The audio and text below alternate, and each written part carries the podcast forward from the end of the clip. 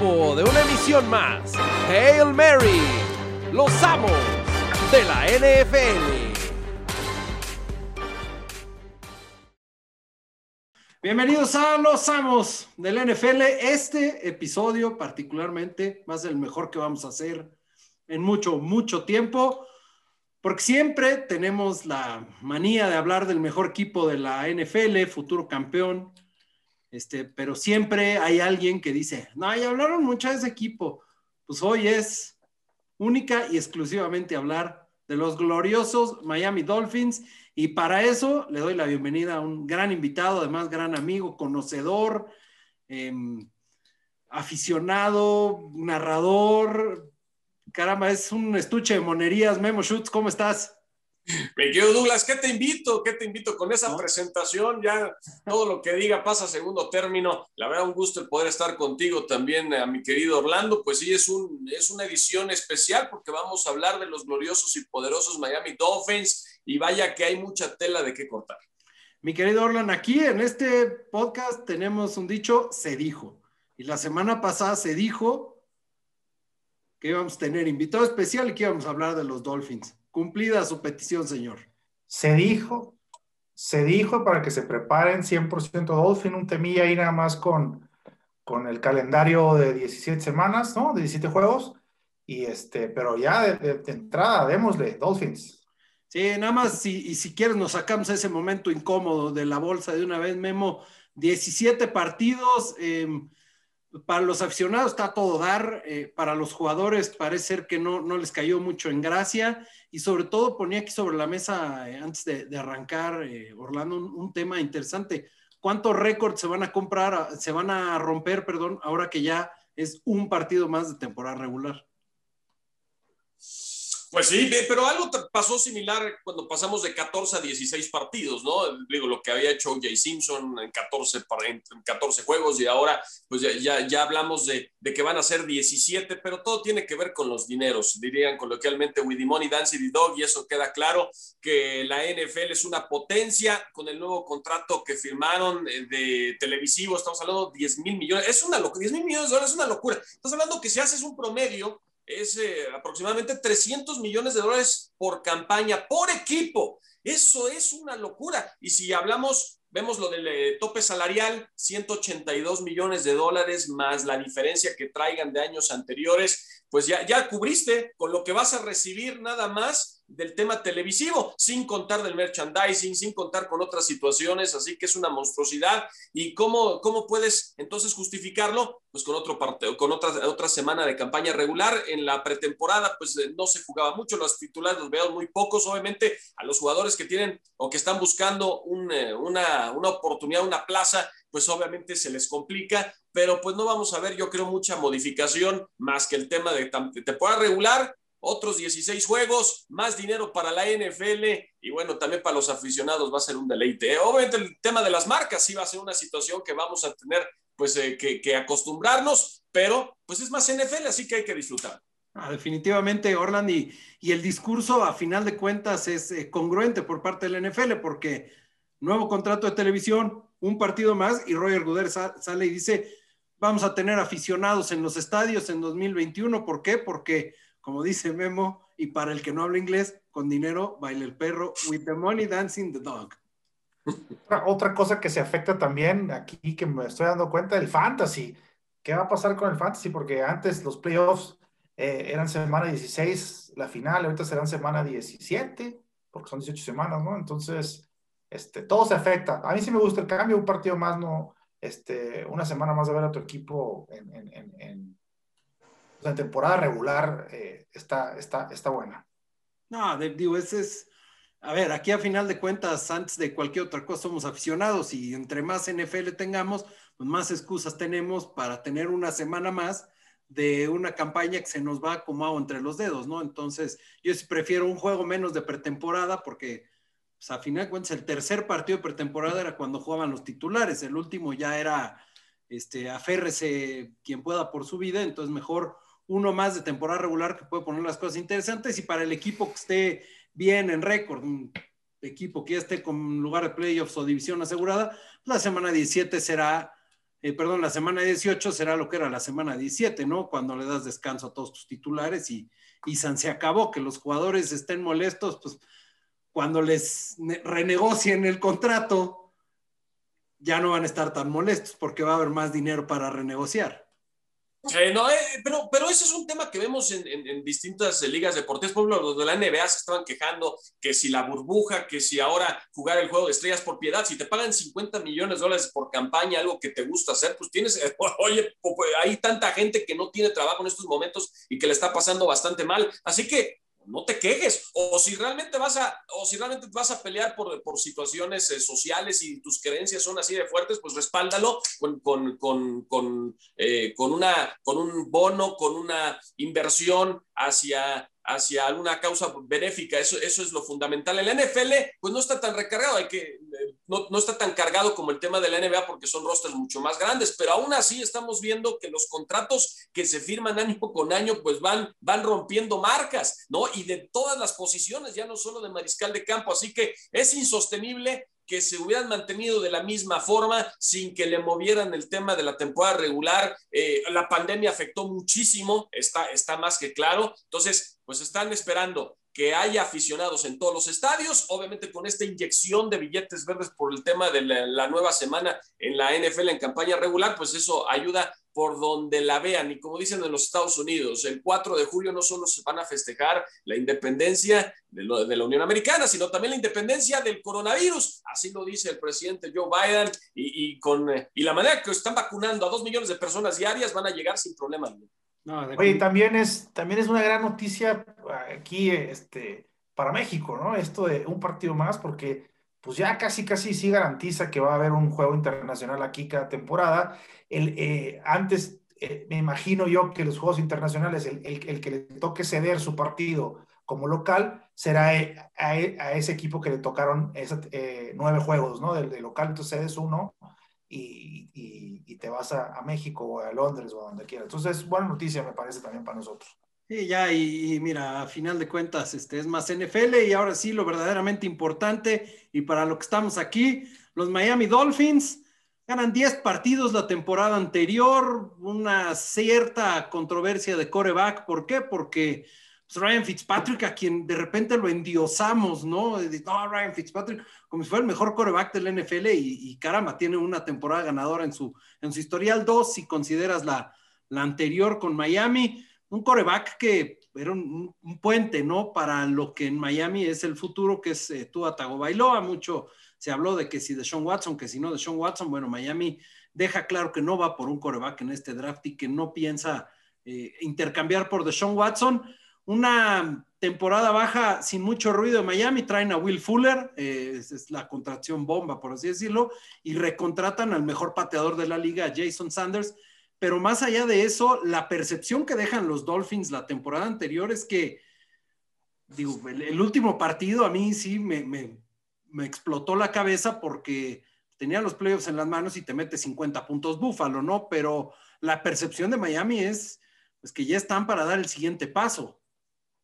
En plena reconstrucción, estabas en plena reconstrucción y avanzaste mucho más rápido de lo que esperaban todos. Eh, gastaste, fuiste, fuiste, el equipo que más gastó en la agencia libre la campaña pasada, se notó inmediatamente la defensiva haciendo énfasis eh, del coach Brian Flores. Eh, y pues la verdad se vio, se vio muy bien el equipo. claro, ese último juego de la campaña frente a Buffalo, ni las manos, o sea, la verdad fue, fue lamentable lo que, lo que se llegó a observar eh, de, este, de esta escuadra, pero insisto, es una escuadra que estaba en reconstrucción y que finalmente hacían falta pues una que otra pieza, eh, pues toda tu línea ofensiva, prácticamente novatos, veteranos que han brincado de un equipo a otro, pues ahora ya se consolidaron, eh, tienes buenas selecciones colegiales esta campaña, firmaste algunas, algunas piezas, como ya decías lo de Will Fuller, yo quedo con algunas dudas en la defensiva, sobre todo en el ala, ala defensiva, ¿no? ¿Qué, qué van a hacer? Porque pues dejaste, dejaste ir a hombres como Kevin Banoy y pues, ahora no firmaste a alguien importante en la agencia libre. Entonces, yo creo que en el draft van a tratar de, de fortalecer esa posición, pero pues eh, el, futuro, el futuro se ve bastante brillante y todo gira alrededor. Yo sé que es el tema que vamos a tocar ahora, pero de Tua Tongo Bailoa, por supuesto, cuando Deshaun Watson eh, está disponible dice que no quiere jugar en los Tejanos,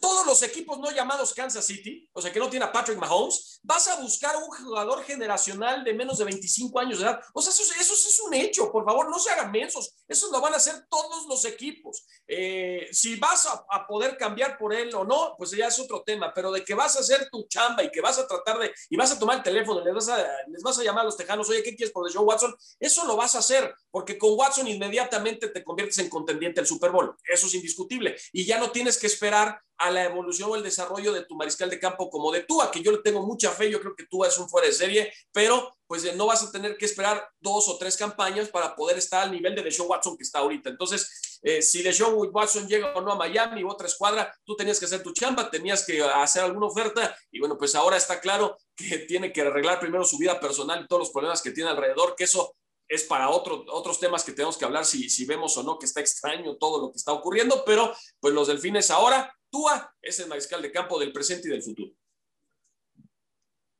Mi querido Orlan, música para tus oídos. Pues claro, por supuesto, pero esto ya lo sabíamos nosotros. Mira, lo, lo, eh, que dice Memo tiene, tiene muchísima razón eh, en el tema, todo el tema de Sean Watson, lo tocamos aquí. Eh, es el segundo asset más valioso ahorita en, en, la NFL después de Patrick Mahomes. no significa que sea el segundo mejor coreback, a lo mejor puedes decir que Aaron Rodgers es mejor, Tom Brady el que tú quieras, pero como asset, eh, Mahomes por la edad y por, por, lo que ha demostrado es el segundo mejor asset. Entonces, totalmente de acuerdo, todos los equipos, de excepción de Kansas, tendrían que haber levantado el teléfono y preguntar. Ese tren ya se fue, ya mi Watson ya está en, en, otro, en otro pedo y él se tiene que arreglar sus, sus, problemas. Pero este, regresando a la temporada pasada, eh, a la derrota de Búfalo, muy, muy, muy, dura, pero yo me voy a regresar todavía, Memo, ahorita que porque estás aquí, Vamos a rezar todavía un poco más, vamos a rezar una temporada más, eh, que sería 2019, ¿no? La, temporada 2019, donde Miami gana esos últimos cinco partidos o cinco de sus últimos cuatro, no me acuerdo muy bien, pero que le ganamos a, Nueva Inglaterra y que debatiblemente terminamos con la dinastía de los Patriotas, ¿no? la era de Tom Brady, sí. Sí, la era de Tom Brady. no es debatible. Si, Miami no gana ese partido, Nueva Inglaterra recibe la postemporada y, otra historia sería, tuvieron que viajar, tuvieron que viajar a Tennessee y, además no solo fueron los Miami Dolphins como equipo, fue la octava selección del draft de Miami, Ryan Tannehill, quien termina por enterrar la dinastía de los Patriotas. Entonces, pues de nada Tampa Bay, ¿no? Por este Super Bowl que acaban de ganar, de nada, es, fue gracias a eso decisiones de los delfines, pero a lo que me quiero ir, Memo y Doug, este, tú y yo ya lo habíamos platicado, Douglas, es este momento del draft, donde Miami tiene el pick número 5 eh, y hay tres corebacks, ¿no? Burrow, Tua y, y, Justin Herbert. Nosotros, yo, yo eh, de fan de Miami de toda la vida, eh, siempre quise a Tua. O sea, la realidad es que en ningún momento me pasó por la cabeza Justin Herbert. Y cuando escuchaba todos estos cambios de que Miami quiere cambiar con Kansas porque quiere a Joe Burrow, decía yo, no, no, es que es Tua, es Tua, es Tua. Cuando lo agarran a Tua, pues obviamente me emocioné mucho y, y, convencidísimo de, que fue la mejor decisión. ¿Cómo vivieron ustedes ese momento? Porque ese momento es el que va a determinar el futuro de Miami. Si Miami acertó bien a ese pick, el futuro a partir de, de esta temporada es, viene brillante y si no, pues viene otra vez turbulento, ¿no?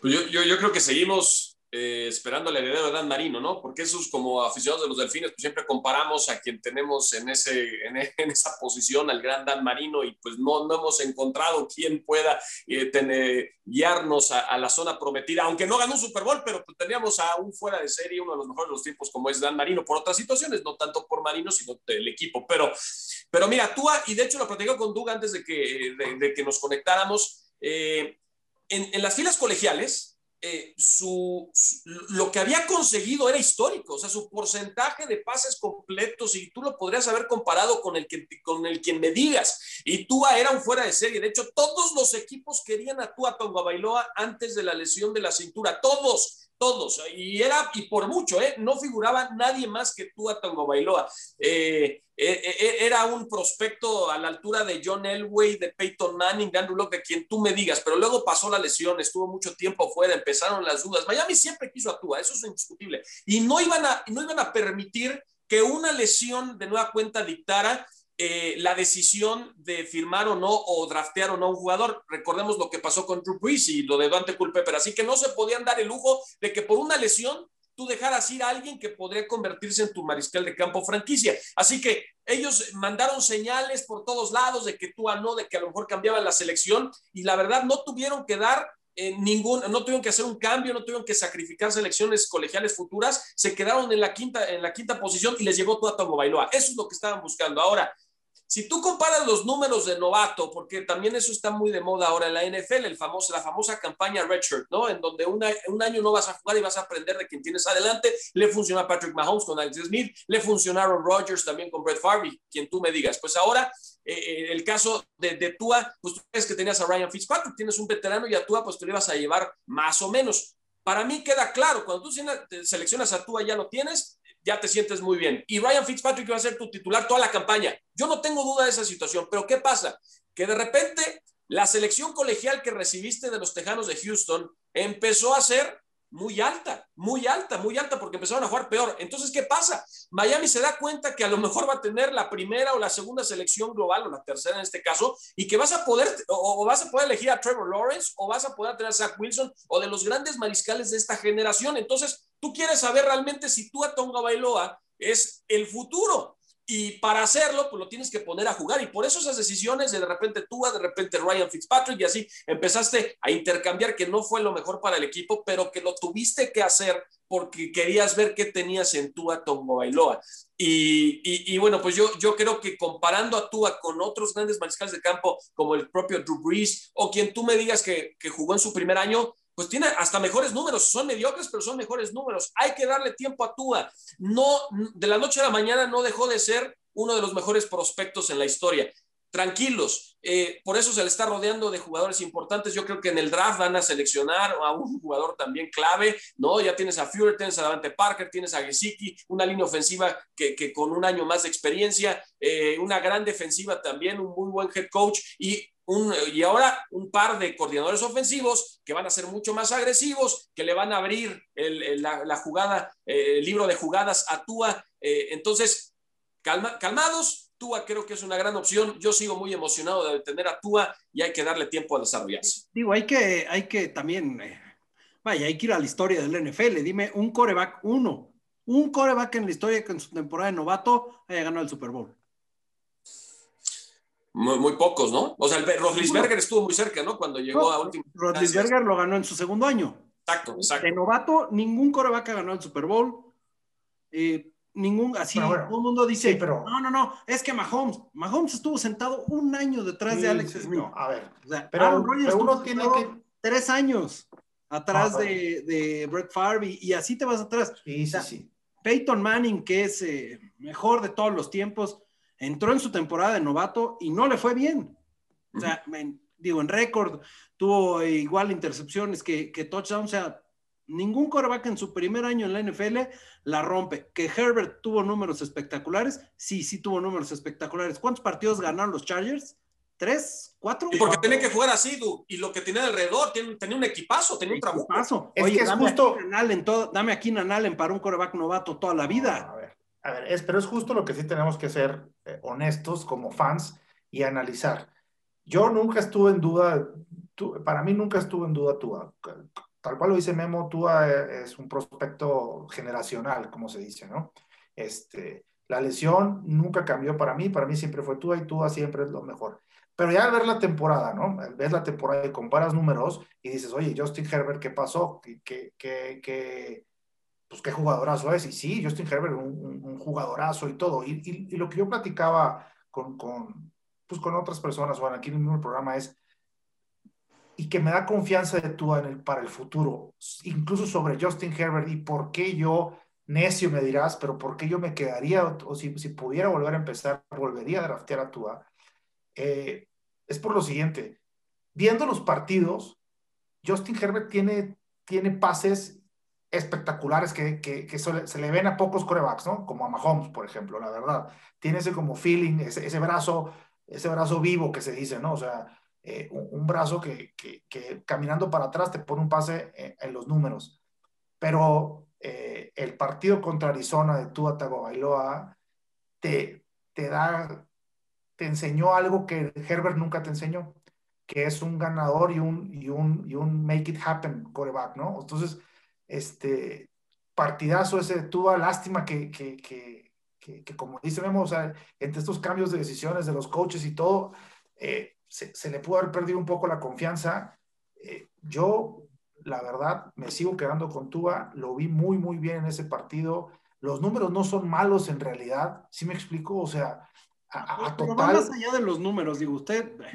Okay, a total no son malos. Hoy en día vivimos en la época del data, ¿no? Y las estadísticas y, y todo lo, vemos por estadísticas y, no, y es que tuvo 70% de pases completos, pero hay una cosa muy importante y es el, test visual, ¿no? O sea, hay corebacks que los ves y dices, este nomás no. O sea, por más que, de repente lance un pase de 80 yardas, nomás no, no, o sea, no, no está hecho para la NBA para la NBA, para la NFL. Eh, y de repente hay otros corebacks que, los ves y dices, tiene un algo, tiene algo especial. O sea, Tom Brady no era ni el coreback más atlético, ni el del mejor brazo, ni el mejor coreback eh, en cuanto a, ejecución, pero tenía ese eh, hambre de ganar, no hambre de mejorar, hambre de estudiar. Y entonces, digo, su, segunda temporada, que es la cuando ganan el Super Bowl, que, que selecciona a Drew Bledsoe, pues vas para adelante y, y sí estaba rodeado por una defensiva muy sólida, ¿no? Pero en su, gana ese Super Bowl por una buena ejecución y todo, y de ahí Tom Brady empieza a crecer como coreback, pero porque es un líder. Peyton Manning no es el coreback con el brazo más fuerte, y él mismo lo acepta pero Peyton Manning tenía algo que no tenían, era inteligencia. Tua tiene liderazgo, o sea, de todos los 28 corebacks que ha tenido Miami desde que se va Dan Marino, uno, uno no ha sido líder. El más que más se asemeja es Chad Pennington. Y, y, y tenía el señor al hombro, ¿no? Entonces tuvo una buena temporada. Tú en tu coreback buscas a un líder. O sea, buscas al jugador que cuando todo está mal, haga esa jugada, ese, convierta esa tercera y seis corriendo o, o, se saque un pase de la nada. Eso es lo que tiene Mahomes. Y Mahomes, además de ese liderazgo, digo, Mahomes tiene todo lo demás que buscas en un coreback, por eso es el mejor del NFL. Pero si quieres que tu coreback sea, tenga sus intangibles, eh, todas las cajitas checadas. Y yo creo que para los eh, Delfines de Miami, tú las tiene. Que, que la temporada pasada no le vimos el brazo y la precisión y lo quieras, caramba, en el venía, partido, venía de la lesión también. Tenía una lesión en la cadera, o sea, muy grave, ¿eh? Porque muy casi grave. no caminas, ¿no?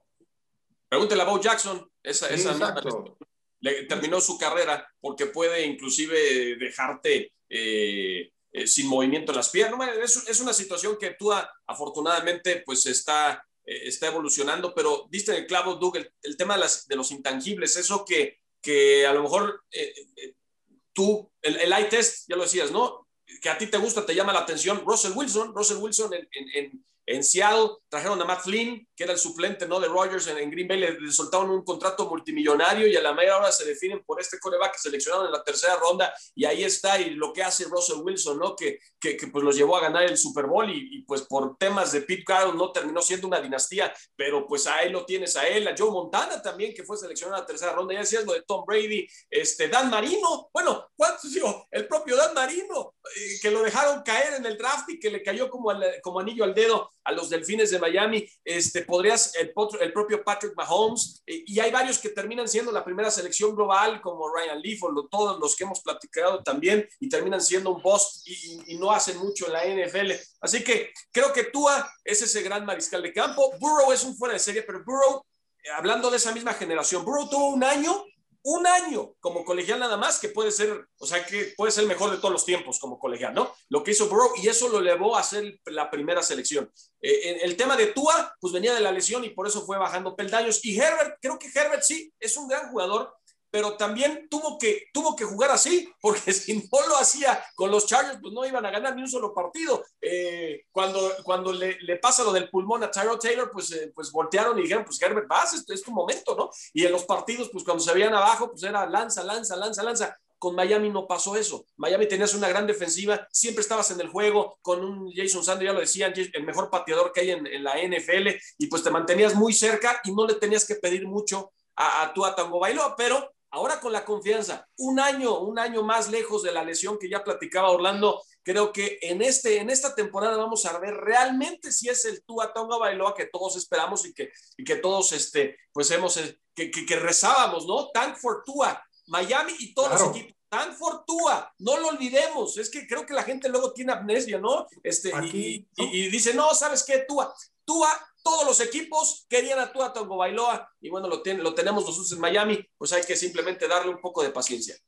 Orla, no olvidemos cómo sale Tua a la luz, ¿no? O sea, con Alabama ya ha perdido el campeonato nacional con Jalen Hurts de coreback. Y aquí teníamos un, un dicho que es o Tua o ninguna, ¿no? Como como esa canción muy bonita de Luis Miguel, así la decimos aquí, es tú o nadie.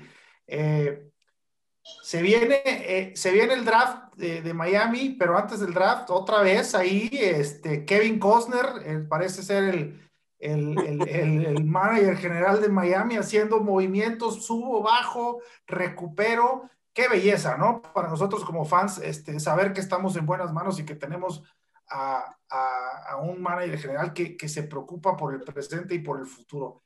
El trade de Laramie Tonsil es, es, es, es ¿cómo, cómo es? No me sé esa frase muy, muy de que la gallina que sigue dando, no sé cómo se diga esa. La gallina Pero, de los huevos de oro. No, la, la madre esa que sigue dando, o sea, algo ah. que sigue dando que sigue dando, pues.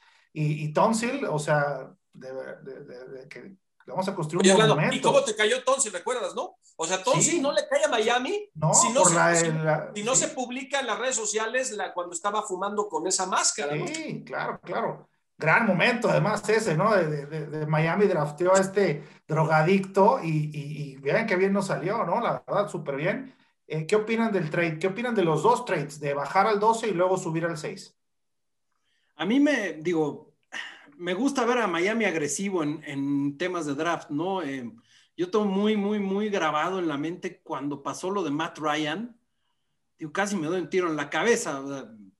¿Por qué? Porque, caray, tienes una de las peores temporadas en la historia. Primer pick global, tienes a un coreback generacional, porque Matt Ryan, digo, más allá de que estuvo, a, sí, claro. estuvo a nada de ganar el Super Bowl y, y, y, lo que quieras, ¿no? Si fue él, si fue Shanahan. Un jugador que por números eh, va a estar en el Salón de la Fama, ¿no? O, o, al menos, digo. Y Jake Long también. Sí, pero. O sea, no, Jake Long no izquierdo no te va a llevar al Super Bowl. Pero yo no, no sé. No, no te lleva al Super Bowl. Un coreback sí. Y entonces, este sí, Jake Long, el mejor tackle izquierdo de la liga por 18 años. Bien. Pero no fue el caso, pero no fue el caso ni siquiera.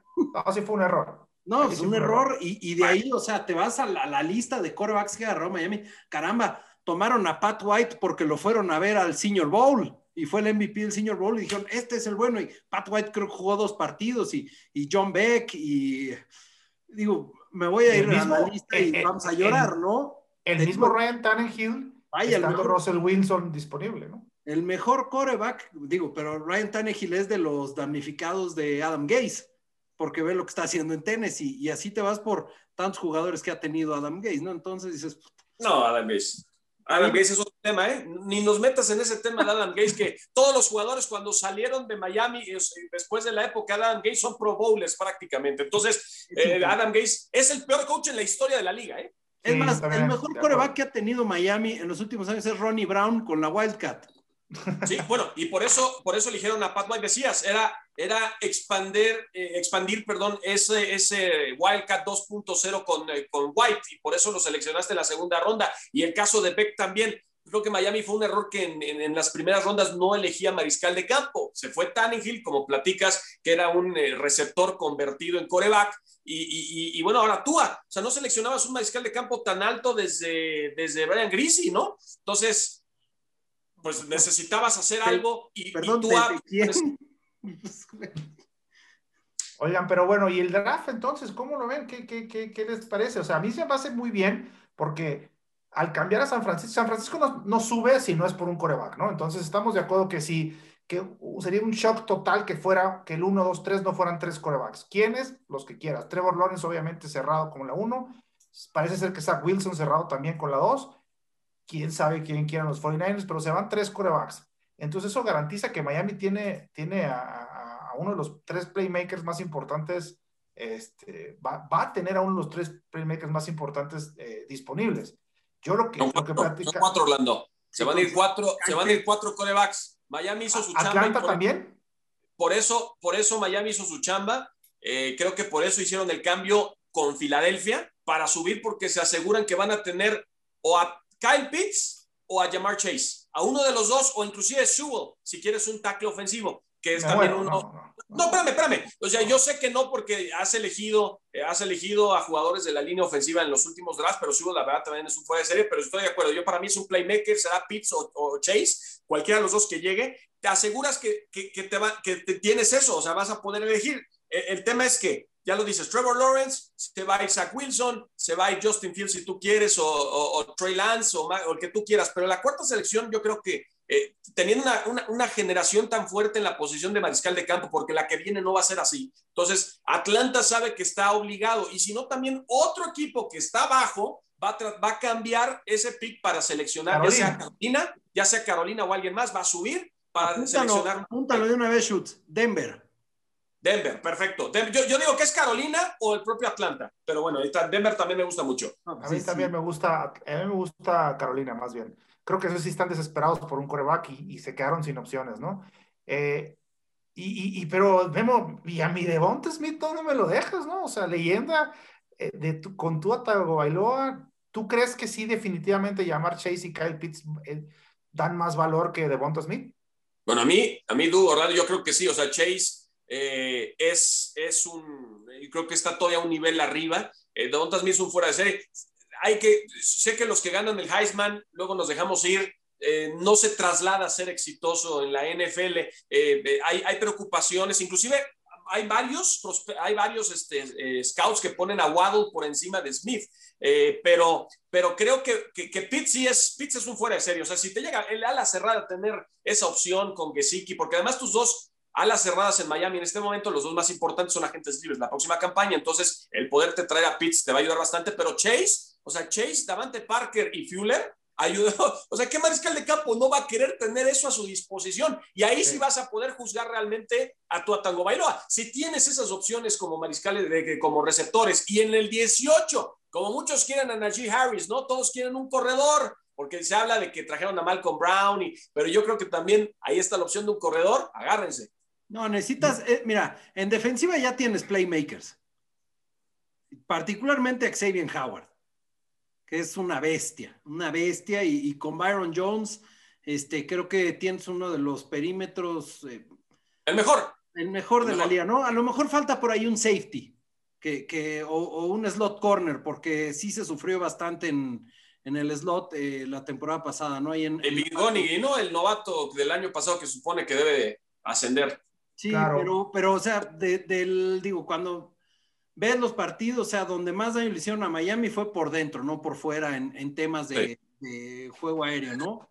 Eh, necesitas también, digo, ya no reforzar tanto la parte intermedia de tu defensiva porque trajiste a Bernardrick McKinney, que me parece es de los mejores linebackers que hay en la liga y, digo, por números lo es, eh, ya si le echo ojo para frenar la carrera es una bestia McKinney. Eh, Con Baker, ¿no? Es la dupla que van a hacer. Enfrente estás bien, porque tienes a Wilkins, o sea, digo, en la parte central, ¿no? A lo mejor, como dices, Memo, falta un edge, un edge rusher por ahí, este. Pero faltan eh, playmakers en ofensiva. No puedes depender de Devante Parker toda la temporada.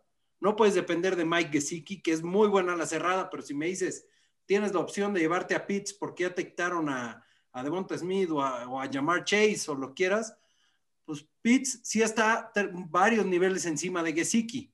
Pero, y, pueden jugar juntos, o sea, también ese es el tema. O sea, Pitts el tema es que ninguno de los, lo que es que de jugar juntos, ninguno de los dos bloquea, pero si ya los Patriotas quieren revivir eh, las ofensivas de doble a la cerrada, también les puedes dar un, golpe uno o dos con Gesicki y, con, con, Kyle Pitts. Eh, y si no, en la sexta, Chase o, o Devonta Smith, eh, todo es tema de esquema, ¿no? ¿Dónde los metes? Los dos son eh, receptores que si los pones en movimiento, si les das el balón con espacio, van a destrozar a cualquier defensiva. Y ya tienes, pues, digamos que el, arma de velocidad, que es Fuller, tienes al receptor de posesión por fuera, que es Devante Parker, nada más falta meter a alguien ahí en medio que, que sea un upgrade sobre Jaquim Grant, ¿no? Y, y, creo que o Smith o Waddle, Waddle es más eh, receptor uno, ¿no? Es más como Devante Parker o Jamar Chase, te dan esas opciones, pero Miami tiene que dar un splash ofensivo en la agencia libre y creo que a lo mejor te, con la 6 y la 18 puedes llevarte un gran playmaker en ofensiva, un gran eh, edge rusher en la defensiva con la 18 y, en, y, y por cómo se están dando las cosas, te cae o Etienne o Najee Harris para la segunda ronda. Yo, mira, yo, yo te voy a decir una cosa. Yo sí dudo mucho que llegue Chase a las 6. Yo creo que se va en Cincinnati. Yo creo que ahí Joe Burrow va. Recomendación, sí, claro. Yo creo que Joe Burrow, aparte, él fue el que le dio la temporada a Joe Burrow. Esa fue la última temporada que jugaron. Entonces, yo creo que Chase se va a, a Cincinnati. Entonces, Pitts o Davon, Smith, cualquiera de los dos, me voy conforme. Mi carta Santa Claus es esta, señores. Ustedes ahorita dicen la de ustedes para Miami. Mi carta Santa Claus es pick 6, uno de estos tres playmakers que acabamos de decir, eh, Jamar Chase, Kyle Pitts o Davon Smith. Eh, por favor, no quiero un línea ofensiva, no lo quiero, ¿no? O sea, no puedo, con, no, no voy a querer un línea ofensivo en ese pick. Luego, en el 18 me, quedo con Harris. O sea, a mí Harris se me hace un Derrick Henry light, ¿no? Eh, está del tamaño, un poquito más chaparrito, pero casi del mismo tamaño que Derrick Henry, casi del mismo peso, 15 libras menos, entonces misma escuela, eh, aguas con, con allí Harris. Podría ser un, un, un, Derrick Henry este, más atlético. Más atlético, atrapa muy buenos pases. Y yo como diría este, la banda del recodo, yo con esta me despido. Con esos dos que me den a mí, yo ya me voy contento. ¿Sí me explico? Si me dan a Harris y a un playmaker, ya agarren a quien quieren. Quieren agarrar un pateador en el segundo ronda, agarren el pateador. Quieren agarrar a línea defensivo otra vez, agárrenlo. Obviamente, me encantaría ver a Patrick Surtain, hijo, con Miami. Claro, claro que me encantaría, pero pues no, no, no le veo el camino. Ya tienen muchos ya tiene mucho. Bueno, si me dejas, Doug, Orlando, yo también voy a hacer mi cartita. Les voy a decir rápidamente lo que yo visualizo. Para mí, el, trade de Miami con Filadelfia fue clave. O sea, Miami sabe que ellos van a dictar el draft. ¿Por qué? Si son las primeras cuatro selecciones de mariscales de campo, te va a sobrar uno, ya sea Troy Lance, Mac Jones, el que quede ahí, que sobre de, digamos, de esos cinco de élite, ¿no? De mariscales de campo. Entonces, Cincinnati va a agarrar a Chase o va a agarrar a Pitts o al que tú me digas. Y luego Miami es sexto. Yo creo que Miami va a hacer un cambio y probablemente sea con Carolina. O sea, ese Carolina no le va a alcanzar para ir por, por, por, otro pick o el de Atlanta, etcétera, etcétera. Yo creo que va a ser con Miami. Miami va a obtener más selecciones colegiales. El irse al 8 te va a dar la oportunidad de que te llegue Waddle o Smith o alguno de ellos o no. Eh, eh, creo que Miami va a seleccionar a un receptor, a tu playmaker que necesitas en la posición 8 y con el nuevo arsenal de drafts que te va a dar el equipo de Carolina, pues ya luego en la 18 te vas a ayudar defensivamente hablando porque creo que Miami no firmó, no firmó en la agencia libre, se dio cuenta que los defensive ends estaban muy por encima, o sea, realmente el mercado explotó y les estás dando demasiado dinero, o sea, Van Noy Van lo que le dio Miami la temporada pasada, eh, a lo que le está dando los Patriotas, o sea, pagaste cuarenta y tantos millones de dólares por un jugador que le dieron ahora menos de la mitad. Entonces, Miami se dio cuenta de eso, creo que va a ganar a Rousseau, a, alguien, a un, a un, a un edge rusher eh, de impacto en esa posición número 18. Y Harris, ya con lo que obtuviste de Carolina, dependiendo cómo se vayan dando las cosas, o te vuelves a meter en la primera ronda o con tus selecciones de segunda, porque creo que no, los corredores hemos visto no se han ido muy alto en los últimos drafts y creo que le va a caer, como dice Duke, yo creo Harris en, en la segunda o al final de la primera y yo creo que Miami va a terminar con tres jugadores de impacto en los primeros que les gusta, 50 picks del draft. No me mates el sueño de Harris, por favor, no me lo mates, lo necesito yo. Mira, apunte, mi, mi carta Santa Claus es sencilla Tres primeras selecciones, tres playmakers, dos ofensivos y uno defensivo. No pido más. Estamos en lo mismo, ¿no? ¿Eh? Estamos en lo mismo. De impacto. Pero que Con, la con la primera selección, sí, con la sexta o la octava o la novena, porque es Carolina o Denver, tienes que agarrar a uno de los receptores. Llámese Waddle, llámese Smith, llámese Jamar Chase o llámese Kyle Pitts. Ya lo demás, de acuerdo contigo, pero me da miedo Waddle a mí. No, se me figura un Henry Rocks, este, otra vez, ya sabes, estos. No, mucho mejor que Rocks, ¿eh? Mucho mejor que Rocks. Se me, pero se me figura igual, o sea, yo sí me quedo con Devonta Smith. Entiendo, eh, entiendo los problemas de, de, que está, de que está chiquito, ¿no? Pero hemos visto grandes receptores. Antonio Brown. Antonio Brown no es. Antonio, Brown, Antonio Brown, Chad Johnson, el mismo Marvin, Harrison, ¿no? Este, Calvin Ridley en Atlanta, o sea. Eh, que no necesitas que todos sean Megatron. ¿no? Exacto, exactamente. Entonces, todos, todos, visto... todos, queremos, todos queremos que nuestro receptor abierto sea Calvin Johnson. Pero Calvin Johnson hubo uno y, no va a volver a ver.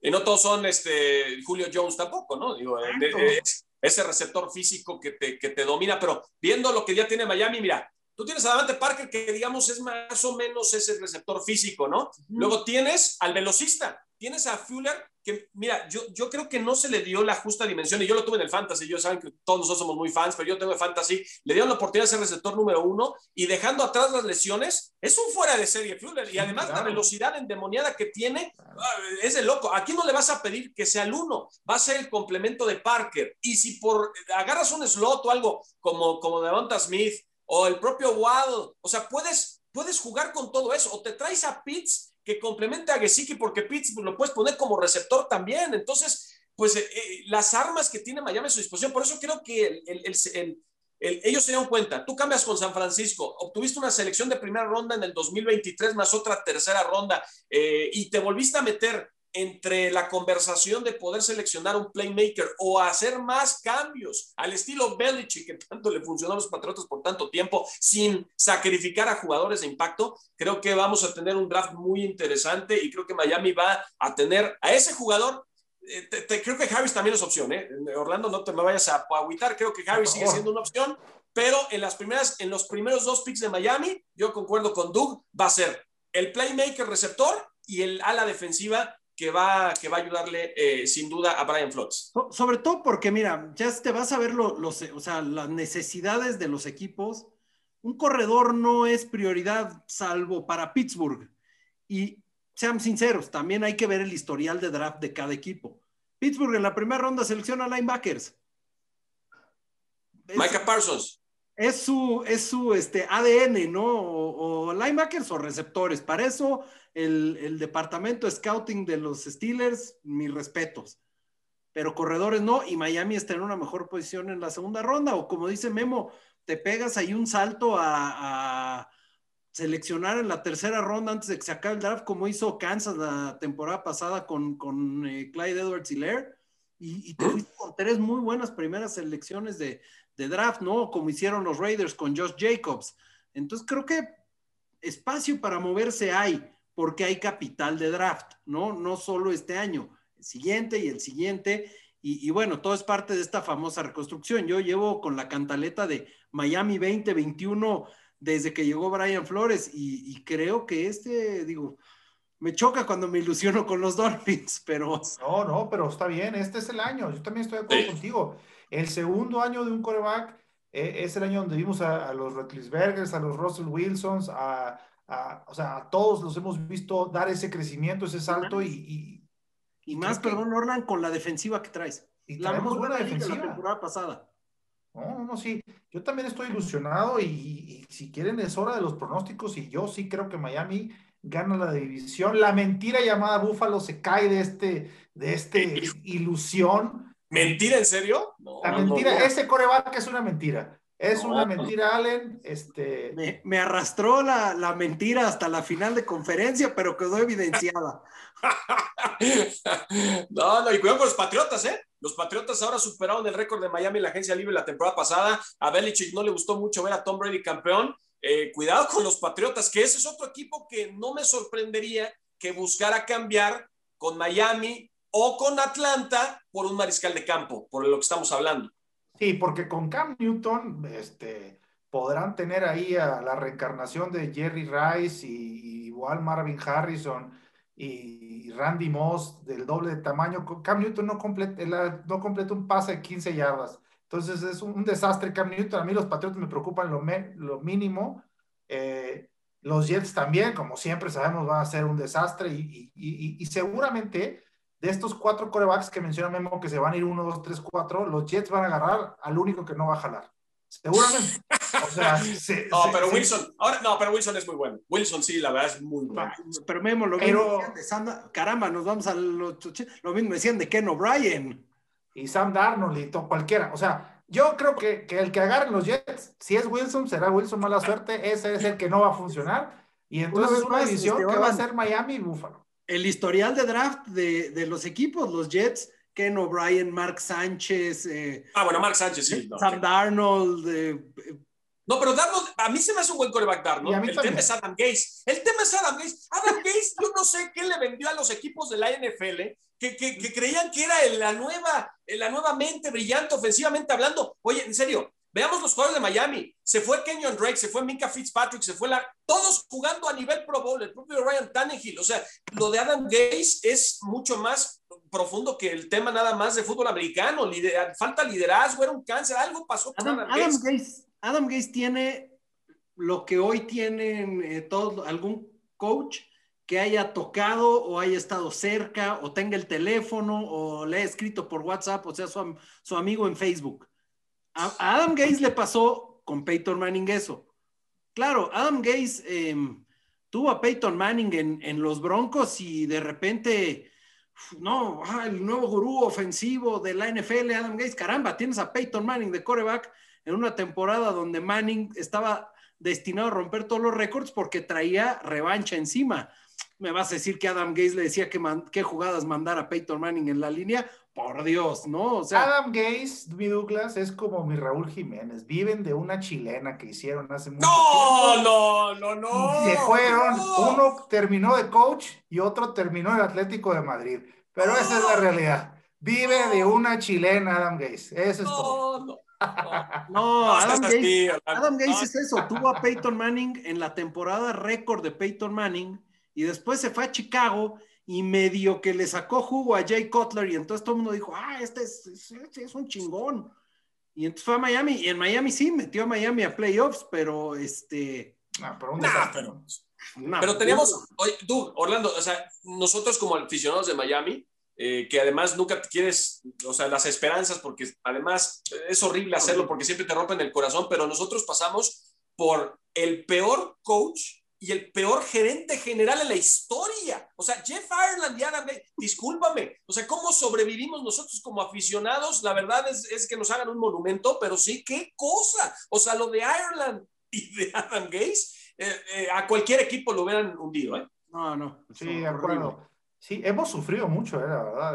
ahorita en las conclusiones es que hemos sufrido mucho y, y circunstancial, este no, y además, ¿sabes qué es lo peor de todo, mi querido Orlan? Que nadie en este, en este podcast siquiera vio a Miami en la temporada perfecta. Este, Digo, ahora sí somos puro contemporáneo aquí, ¿no? Eh, eh, ni, tampoco vimos, bueno, no sé ustedes. El Super Bowl Marino. cuatro tenía un año. de Marino. Exacto. O sea, tampoco, lo, tampoco con uso de razón vimos eh, a ese, a ese Dan Marino con Joe Montana. Este, yo creo que, mira, Nada más voy a dejar una cosa, la voy a dejar votando eh, para que a ver qué opinan. Eh, el, gran, éxito de Tom Brady, por ejemplo, para Tom Brady, más allá del gran líder, eh, de los intangibles, del sistema de los Patriotas, de Belichick, lo que tú quieras, y ahora lo que hizo en Tampa Bay. Tom Brady se da cuenta que para ganar necesitas armas y necesitas equipo. Entonces, él en lugar de firmar un contrato de 50 millones de dólares por temporada, lo que le pasa a los Aaron Rodgers y a todos, él sabe que necesita ayuda y entonces el sacrificar salario, porque además ni lo necesito, o sea, créeme, ¿cuánto es suficiente? O sea, 10, 15, 20 millones, algo que no van a gastar ni tus nietos ni tus bisnietos, o sea, la verdad, qué cosa. Pero bueno, Tom Brady ha sacrificado constantemente su salario para que pueda ganar y lo gana además porque es un, es un fuera de serie.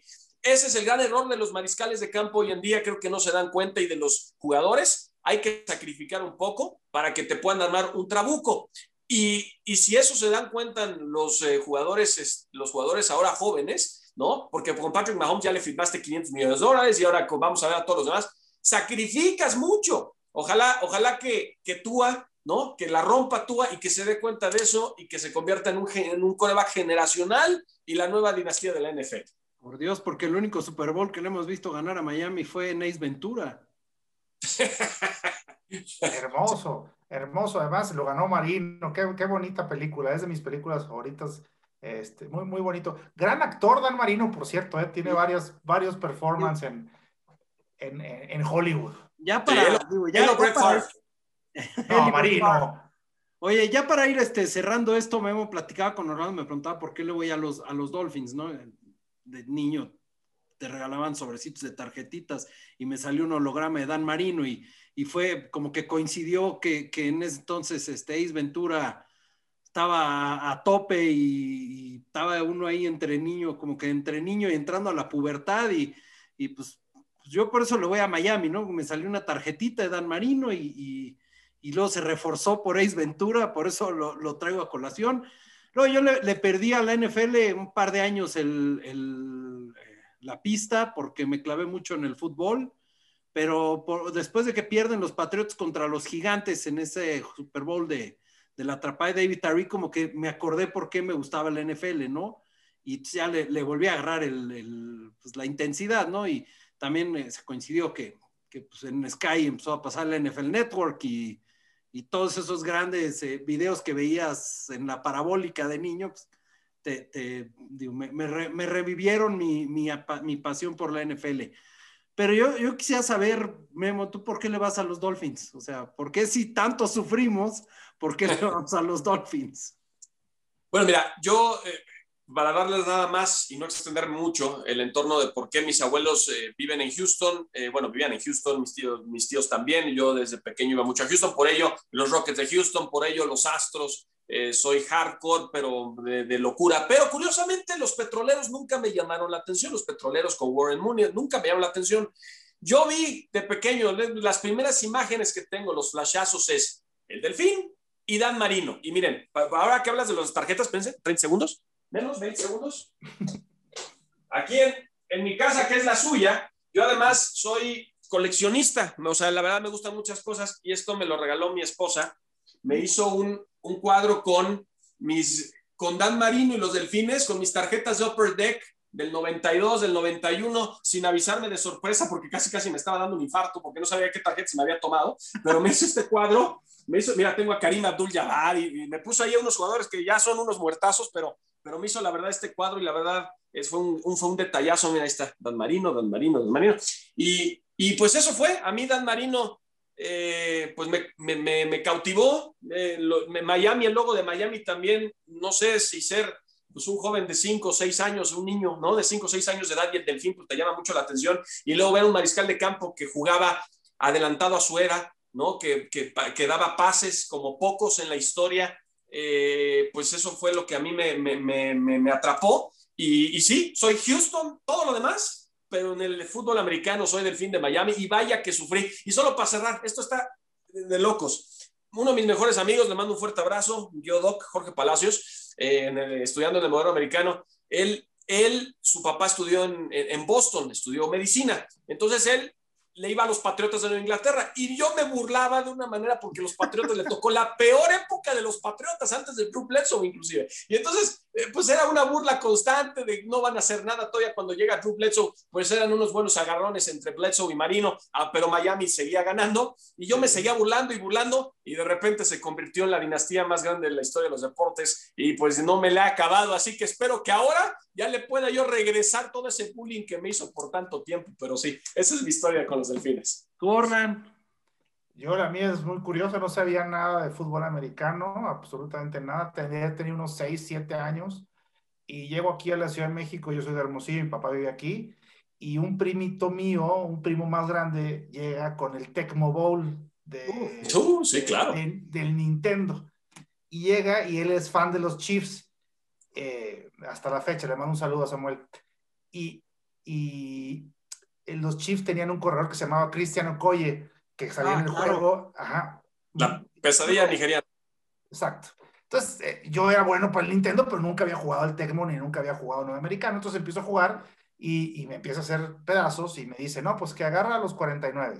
Y me empieza a decir, agarra tal y agarra tal.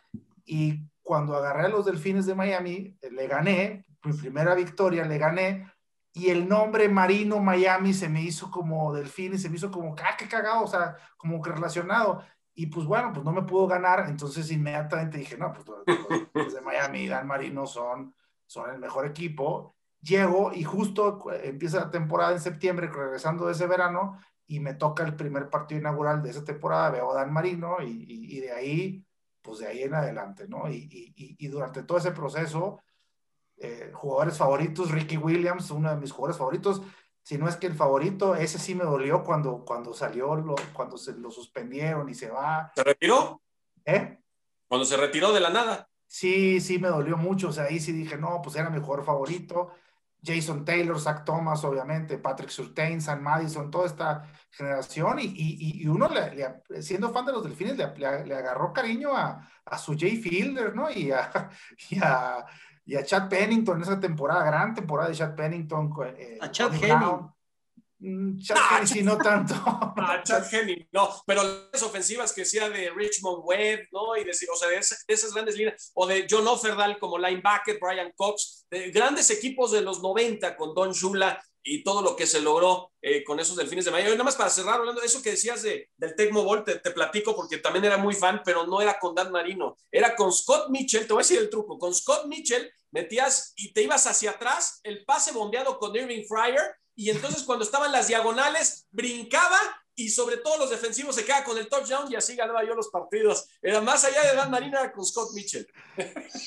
Todos sabemos, todos sabemos que en el Tecmo Bowl solo había una forma de ganar y no era con los delfines, era el vivo que agarraba a los Raiders y tenía Bo Jackson, la técnica, la yo ganaba con Miami, yo ganaba con Miami, Mitchell. Yo también, ¿eh? Yo, yo le gané a esos Chiefs de Christian Okoye con, no. con, el Delfín. Era ese y luego, este, si escogías a alguien de la Nacional, era QB Eagles, que era Randall Cunningham.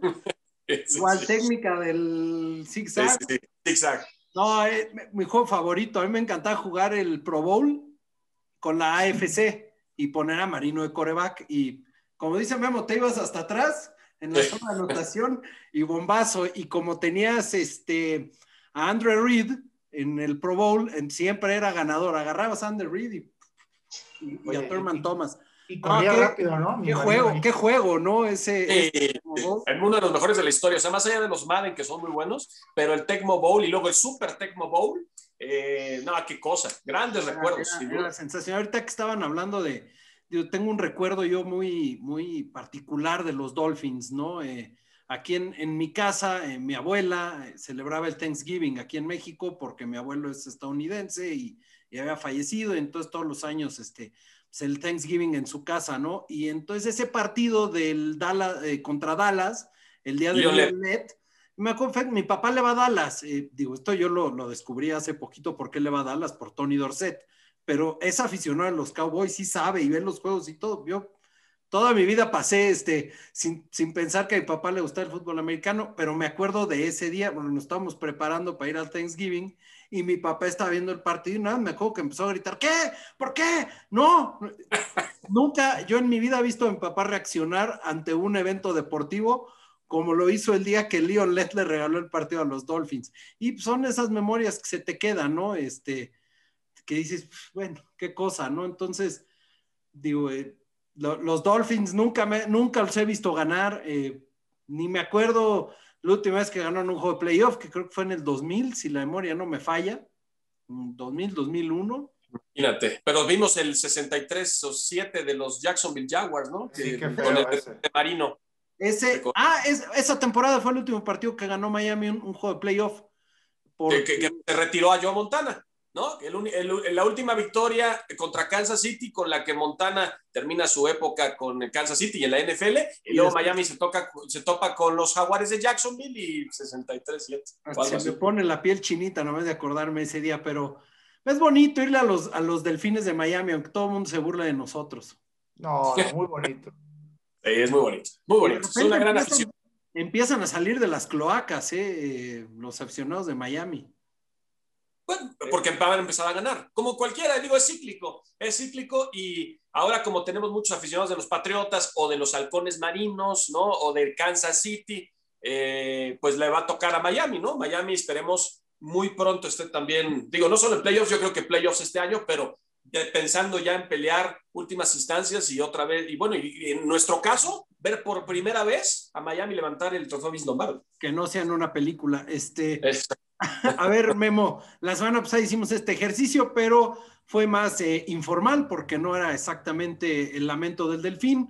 Ahora sí que estamos en el lamento del delfín. ¿Cuántos partidos gana Miami esta temporada?